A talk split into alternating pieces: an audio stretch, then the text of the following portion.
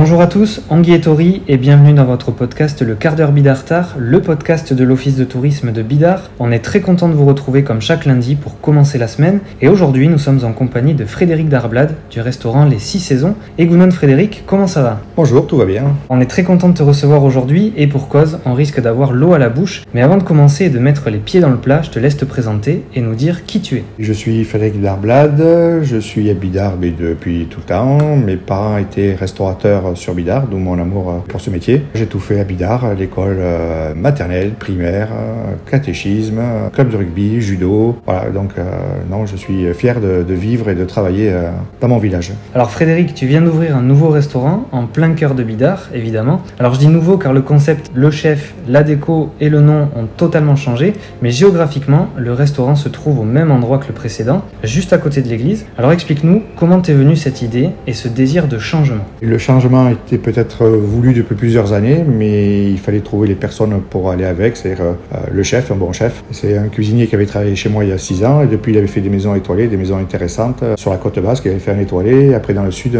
deux étoiles. Il a travaillé aussi avec un MOF et puis un japonais de très bon niveau. L'idée était de, de, faire différemment, voilà, de travailler avec des produits locaux et de saison, et le chef, on s'est recontacté et il était partant pour m'accompagner, pour voir une cuisine différente avec les produits de la région. Ce nouveau restaurant vous l'avez baptisé les six saisons. C'est un nom qui interpelle puisque si nos calculs sont bons, il n'y a que quatre saisons au cours de l'année. Raconte-nous un peu l'histoire qu'il y a derrière tout ça et comment vous avez choisi ce nom. Je vais être honnête, le nom c'est pas moi qui l'ai trouvé, c'est la copine de ma fille qui me l'a trouvé. C'est Julien Vincent qui a fait une étude sur la langue basque en fin des années 1800 et qui disait que les paysans travaillaient avec six saisons. Et nous, ça nous a plu dans le sens où on voulait se rapprocher euh, de producteurs locaux et de travailler euh, avec la saisonnalité. Et les clients me posent souvent la question, ils me disent qu'ils ne connaissent que quatre saisons, et je leur réponds qu'ils ne connaissent que Vivaldi.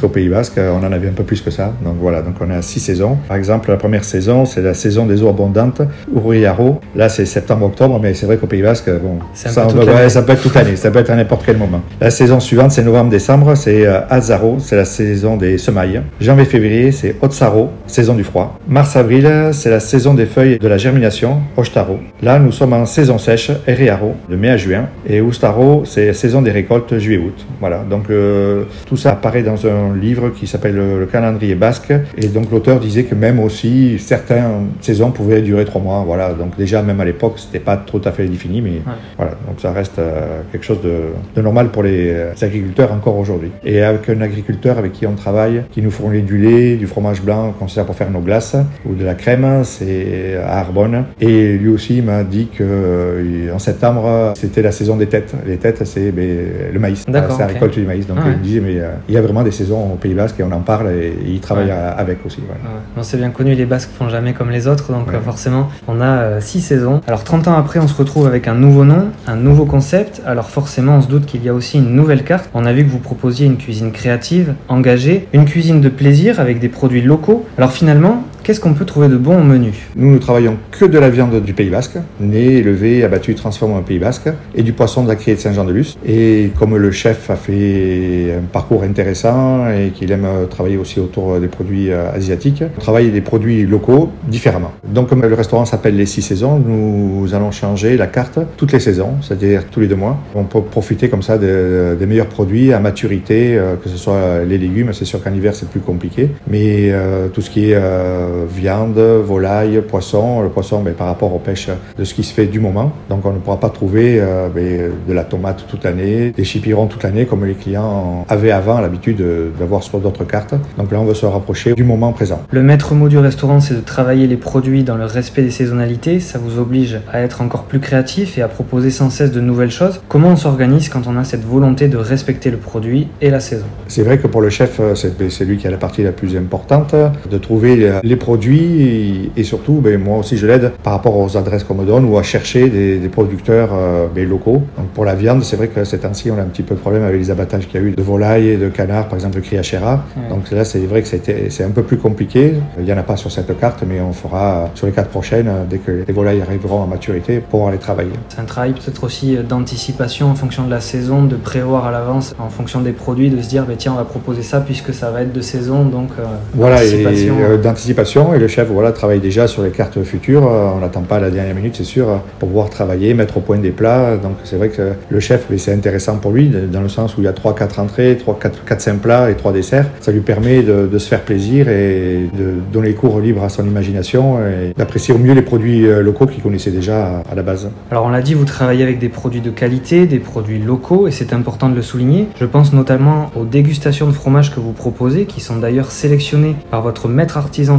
fromager et affineur. Comment vous faites pour sélectionner tous ces produits avant qu'ils ne se retrouvent au menu? Alors déjà, on a de la chance pour le fromage d'avoir euh, un coup de main par Frédéric Mainviel. Il y a Idoki, il y a Achuria, il y a voilà, on a de la chance au Pays Basque de tout avoir. Il y a des producteurs de qualité dans le respect de la nature et de l'animal. Donc c'est vrai que pour nous, euh, c'est déjà plus facile euh, dans notre région de, de trouver. Alors c'est sûr que c'est par rapport aux bouche à oreille et après aller démarcher des, des producteurs en direct. Pour les personnes qui aiment se faire plaisir et accompagner leur plat avec un petit verre, vous avez même créé une superbe cave à vin au cœur du restaurant. Parle-nous de cette cave et de ce que l'on peut y trouver évidemment. Alors le vin, c'est quelque chose que, que j'aime bien à la base. Et quand je sors, ben, moi aussi j'aime bien me, faire plaisir. Et c'est vrai qu'à l'ancienne formule que j'avais, je n'avais pas beaucoup de vins différents ou de régions différentes. Parce que là, on, a fait le tour de France, une sélection euh, de vins déjà connus, reconnus ou de petits producteurs. On a fait appel à plusieurs agents ou même en direct. Ça permet de voir les vignerons, de voir comment ils travaillent. Et puis on a la chance aussi ben, d'avoir trouvé même euh, des, vins espagnols qui n'étaient pas importés en France. Et donc euh, on en a fait venir rien que pour nous. Donc c'était sympa aussi, du bon travail. Pour avoir une idée, on a à peu près combien de références dans cette cave, euh, grosso modo euh? Pour l'instant, on en a autour de 60, voilà, 60 références euh, de toutes les couleurs, voilà, blanc, rouge, rosé, et du champagne aussi qu'on a été chercher en direct aussi sur place. Il y en a pour tous les goûts. Alors on a pu constater aussi qu'il y avait eu du changement dans l'aménagement intérieur et extérieur au cours de l'hiver, et même jusqu'à la vaisselle. On en a une dans l'équipe qui a eu un coup de cœur sur tes assiettes. Est-ce que tu peux nous en dire plus? Oui, alors c'est, on a trouvé à Saint-Sébastien une boutique qui ne faisait que des produits et producteurs locaux. Donc on en a profité, j'ai vu de la belle vaisselle. Et il m'a donné les deux adresses de fabricants de vaisselle. Donc il y en avait un à Bilbao et un autre à Los Arcos, c'est entre Pampelune et Logrogno. Voilà. Et donc euh, lui nous a fait de la vaisselle euh, sur mesure pour nous. Voilà. Ah oui, euh, fabrica des Ceramica. Et comme il fabrique euh, quand ça part au four, comme c'est artisanal, on sait quand, comment ça rentre, mais, mais on ne sait pas comment ça, sort. Et même de la vaisselle qu'on avait plus ou moins choisie, avec des coloris, des motifs, on a eu carrément autre chose en livraison. Et en fin de compte, c'était bien mieux que ce, que, que ce qu'on avait choisi. Bon, dans ce sens, ça Oui, c'était très bien comme ça. euh, pour la vaisselle aussi, on a fait travailler euh, Gaëtan, c'est de chez Gaïa, Bidar. Donc elle nous a fait euh, les tasses pour le thé, parce qu'on a un thé aussi euh, qui vient de Saint-Jean-de-Luz, fait par Arnay, de la maison 2A. Donc elle nous a fait les tasses, le dessous de tasse et puis les dessous de bouteilles euh, aussi. Donc c'est fait à, à Bidar. On a fait travailler aussi un peu de local. Alors Frédéric, tu connais bien Bidar et pour les gens qui nous écoutent et qui aimeraient découvrir notre village, si tu avais un conseil à leur donner avant de venir ici, tu leur dirais quoi? On a de la chance à Bidar d'avoir plein de jolis points de vue. Et alors moi j'ai habité à Louabia, à ma jeunesse, je l'ai passé sur Louabia. Donc c'est vrai que Louabia, les Embruns, c'est une plage pour moi qui, qui a de bons souvenirs. La plage d'Eretegia aussi, c'était voilà, quelque chose de particulier pour moi. Et sinon aussi le point de vue, à chaque fois qu'on parle du Pays Basque, on a un point de vue de la chapelle, vue mer au, vue de la chapelle, c'est un point de vue incontournable pour venir faire un tour à, à Bidar. Sans compter le moulin de Bassigour ou d'autres endroits à voir tu leur conseillerais plutôt donc les, les points de vue euh, incroyables qu'on a un peu à différents endroits stratégiques du village. Ah oui, parce que la mer, ça n'a jamais la même couleur, c'est vivant, ça bouge tout le temps. Puis le coucher de soleil, c'est fantastique. Même le lever de soleil, quand on est à Bidar, quand on regarde le lever de soleil, il y a des couleurs.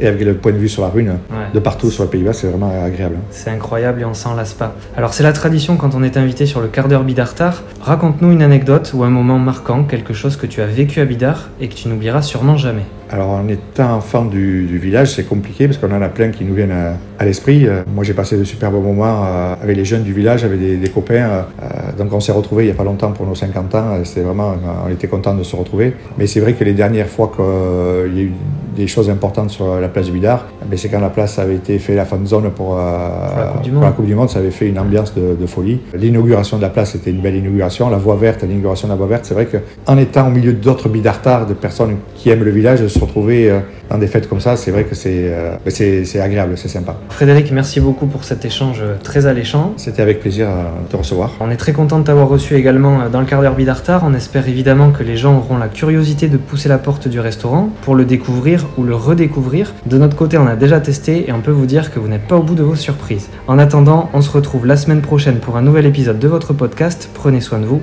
Issa Nuncha.